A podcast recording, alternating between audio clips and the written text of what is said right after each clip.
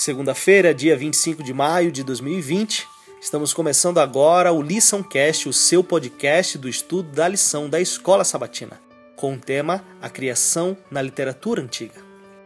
Arqueólogos descobriram textos do Egito Antigo e do Oriente Próximo que contêm histórias primitivas da criação e do dilúvio. Por isso, alguns indagaram se o relato de Gênesis foi obtido dessas culturas ou se ele apenas dependeu delas. Mas será que é isso mesmo? Observe esses trechos a seguir da epopeia de Atrahasis. Abre aspas. Quando os deuses, em vez de homens, fizeram a obra, suportaram as cargas, as cargas dos deuses foi grande demais. A obra foi muito difícil, a dificuldade grande demais.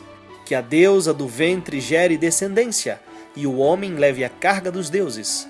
Getsu e um deus que tinha inteligência, eles mataram em sua assembleia. Ninto misturou barro com sua carne e sangue. Fecha aspas.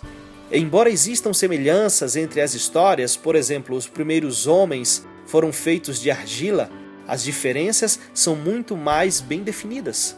Primeiro, em Atrahasis, o homem trabalha para os deuses para que estes descansem. Em Gênesis, Deus cria a terra e tudo que nela há para os seres humanos, o ápice da criação, e descansa com eles.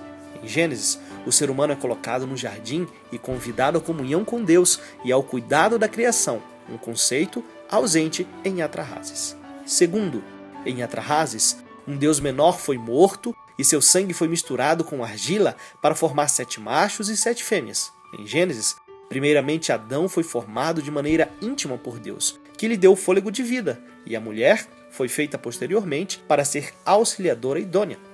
Deus não criou Adão e Eva a partir do sangue de um Deus morto. Terceiro ponto.